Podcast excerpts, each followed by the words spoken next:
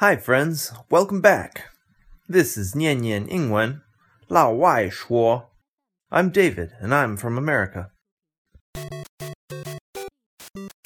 大家好，欢迎回到念念英文。老外说：“我是大卫，我来自美国。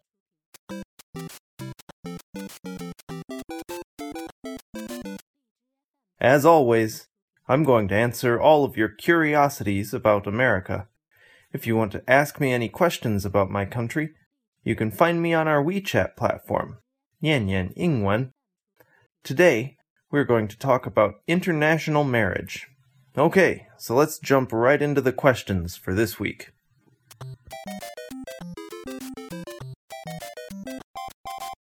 The first question is How did you meet your wife? Uh, she came to the US to do her PhD in the same lab where I was also doing my PhD. So we met through work. I still remember the first time I saw her. She wore a pink t shirt and short overalls, and I was like, wow, she is really cute. But I tried really hard to be cool and professional.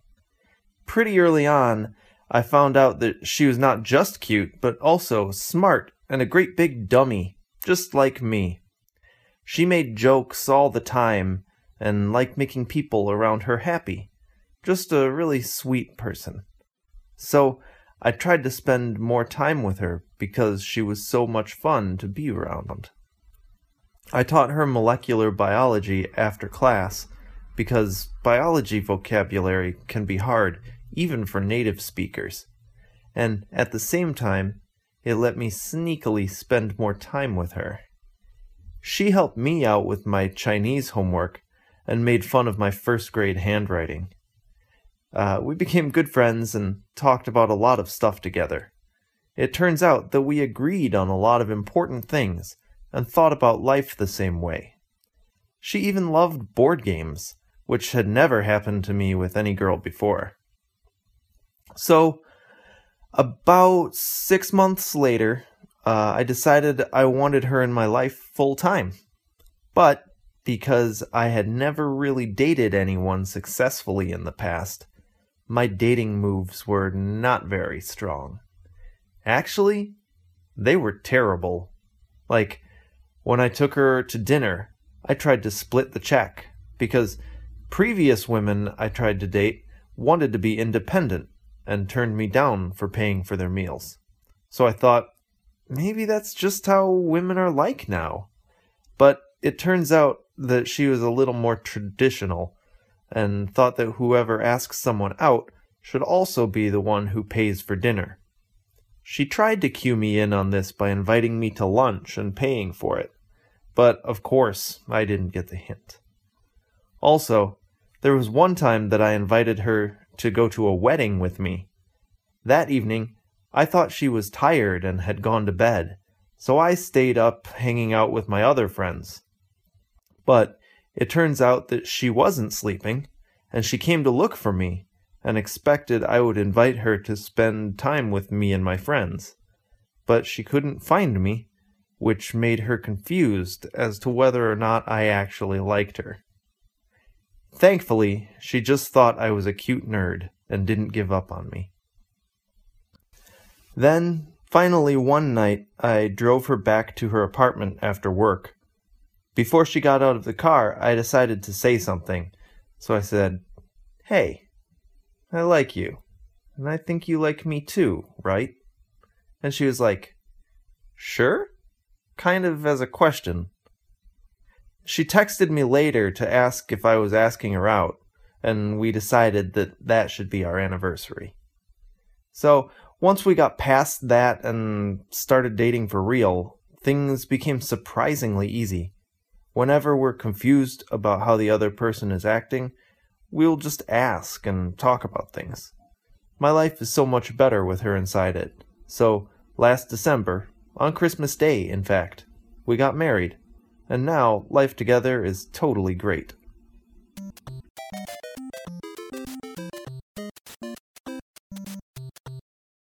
Question 2 Do you think Chinese girls and American girls are very different? So, there seems to be a lot written and said about how different Asian and American women are.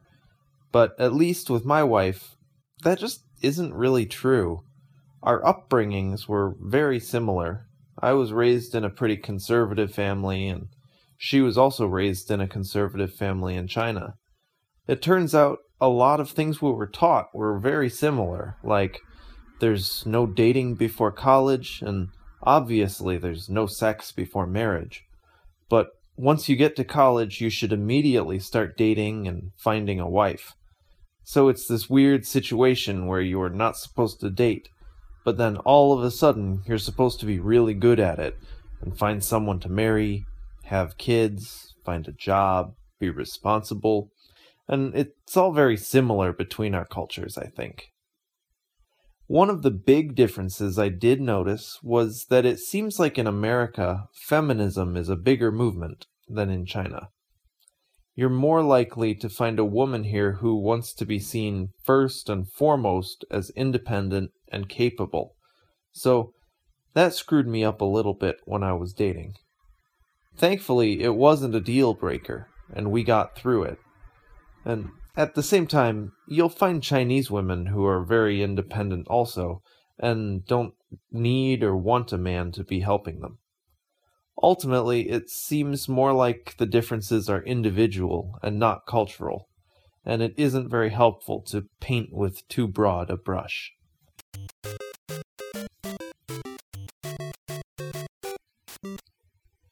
The next question are there any shocking or funny differences in your lifestyles or habits?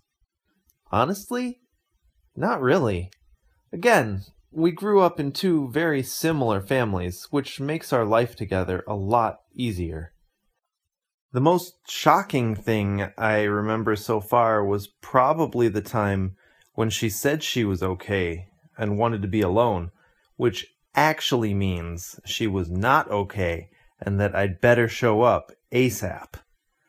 I learned two things from that experience. First, that I should never leave her alone despite what she says.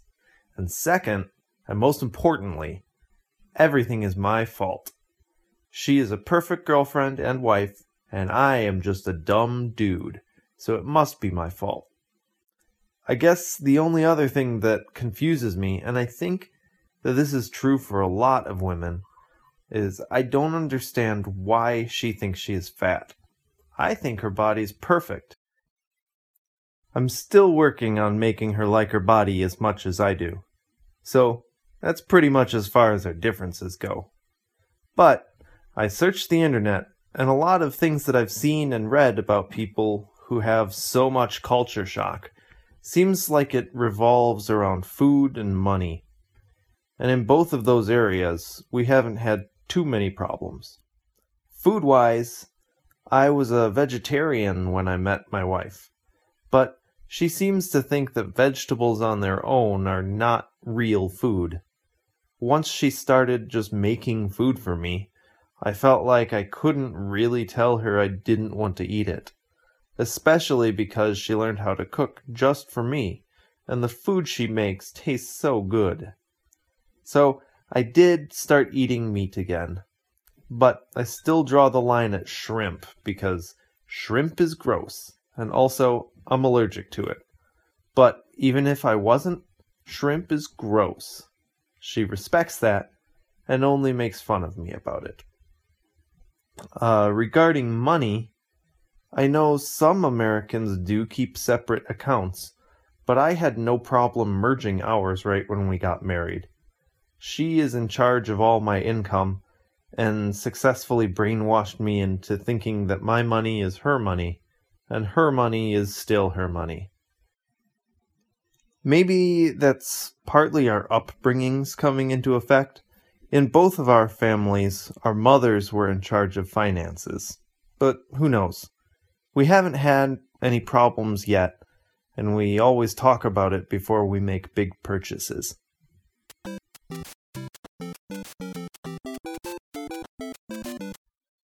And our last question How do you get along with your Chinese parents in law? Are there any different family values or language barriers? Well, this is an interesting question. Overall, like I mentioned before, there aren't too many different family values, which probably really helps. A fun example of how my family works is back when I was younger, my mom and sisters wanted to get a pet cat. My dad isn't really an animal person, and he didn't want a cat. So they talked about it and compromised and got a cat. I've heard that there are some similar stories in her family, so based on that, you could say our family values are pretty similar.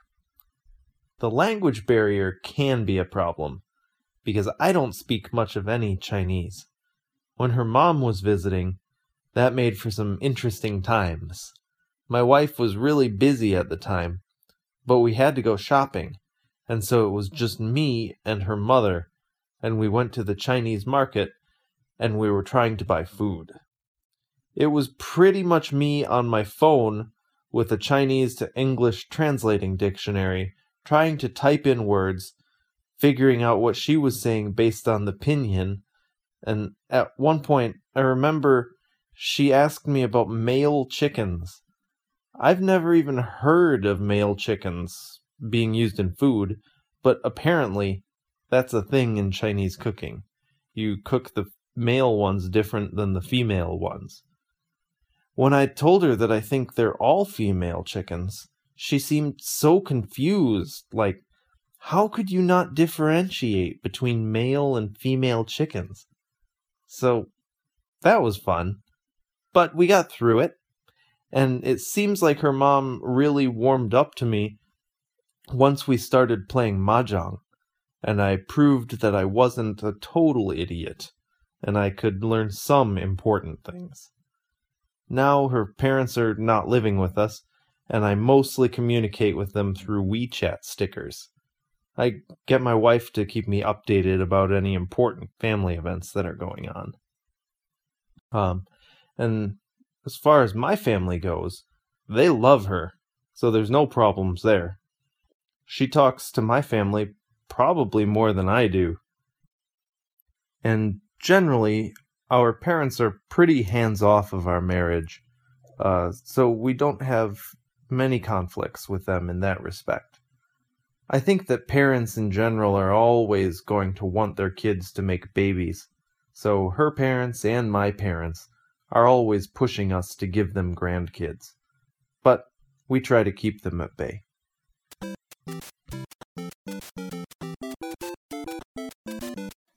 That's all for today. I'm David, and I'm waiting for your next questions on our WeChat platform. Nian Nian Yingwen. Don't forget to show up. And thank you for listening. We'll see you next time on Echo Radio.